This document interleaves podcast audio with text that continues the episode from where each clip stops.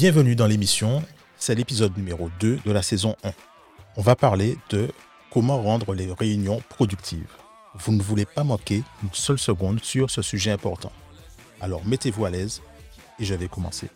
Je suis Dominique Sizam et vous êtes dans Astuces de Pro où on découvre les astuces et secrets de personnes fascinantes auxquelles vous n'avez peut-être jamais pensé. Parfois, nous avons des discussions avec des scientifiques, des entrepreneurs, des psychologues, des sportifs, des artistes. Chaque épisode vous apporte une astuce pratique que vous pouvez utiliser pour mieux tirer parti de la société qui vous entoure, devenir un meilleur penseur et améliorer votre situation professionnelle et personnelle. Si vous êtes nouveau dans l'émission ou que vous voulez en parler avec vos amis, et merci beaucoup de le faire, il suffit de vous rendre sur podcast au singulier .bischool.fr slash listen ou de jeter un coup d'œil sur votre application podcast préférée pour commencer.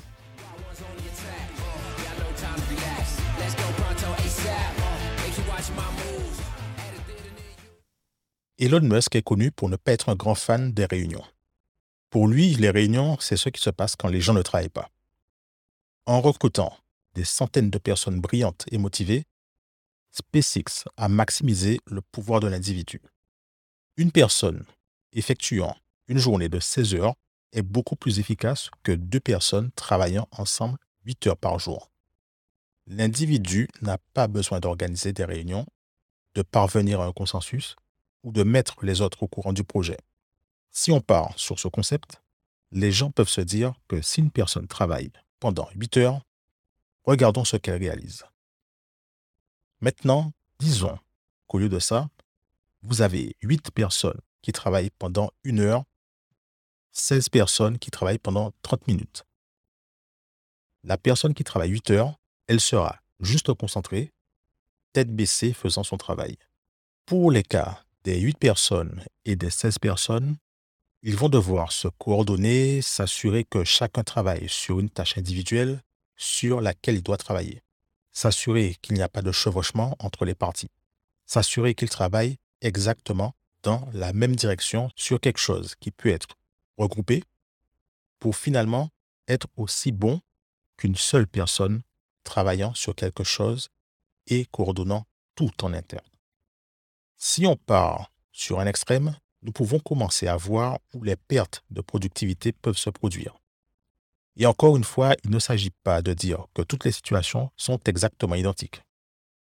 Si vous avez des compétences différentes qui travaillent sur des problèmes différents et les résolvent d'une manière synergique, alors bien sûr, avoir une équipe, avoir plusieurs personnes est plus bénéfique parce qu'alors vous commencez à récolter les gains de la spécialisation par rapport à la généralisation.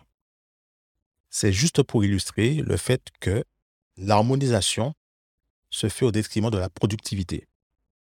Par conséquent, plus l'harmonisation est rapide, moins la perte de productivité est importante.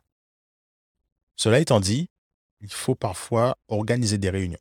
Mais lorsqu'elles ont lieu, les réunions doivent être aussi productives que possible. En 2018, un mail de Elon Musk à ses employés de Tesla a fuité où il aborde le sujet de la productivité des réunions.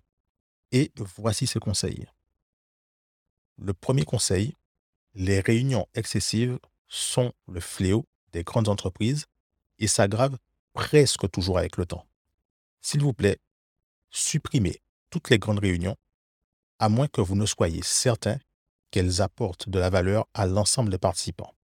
Dans ce cas, gardez-les très courtes. Le deuxième conseil, arrêtez également les réunions fréquentes, à moins que vous ne soyez confronté à un problème extrêmement urgent.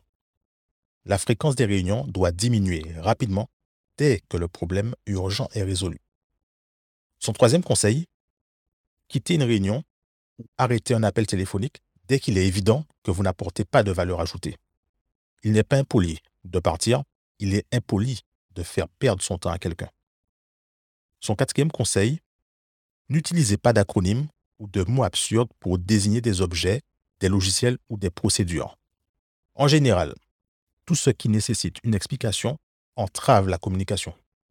Nous ne voulons pas que les gens aient à mémoriser un glossaire pour pouvoir travailler chez Tesla. Le cinquième conseil, La communication doit emprunter le chemin le plus court pour que le travail soit fait, et non la chaîne de commandement. Tout manager qui tente d'imposer la communication par la chaîne de commandement se retrouvera rapidement à travailler ailleurs. Le sixième conseil. L'une des principales sources de problèmes est la mauvaise communication entre les départements d'une entreprise. La façon de résoudre un problème est de permettre la libre circulation de l'information entre tous les niveaux. Si pour que quelque chose soit fait entre les départements, un collaborateur doit parler à son manager, qui parle à un directeur, qui parle à un VP, qui parle à un autre VP, qui parle à un directeur, qui parle à un manager, qui parle à quelqu'un qui effectue un vrai travail. Alors des choses très stupides vont se produire.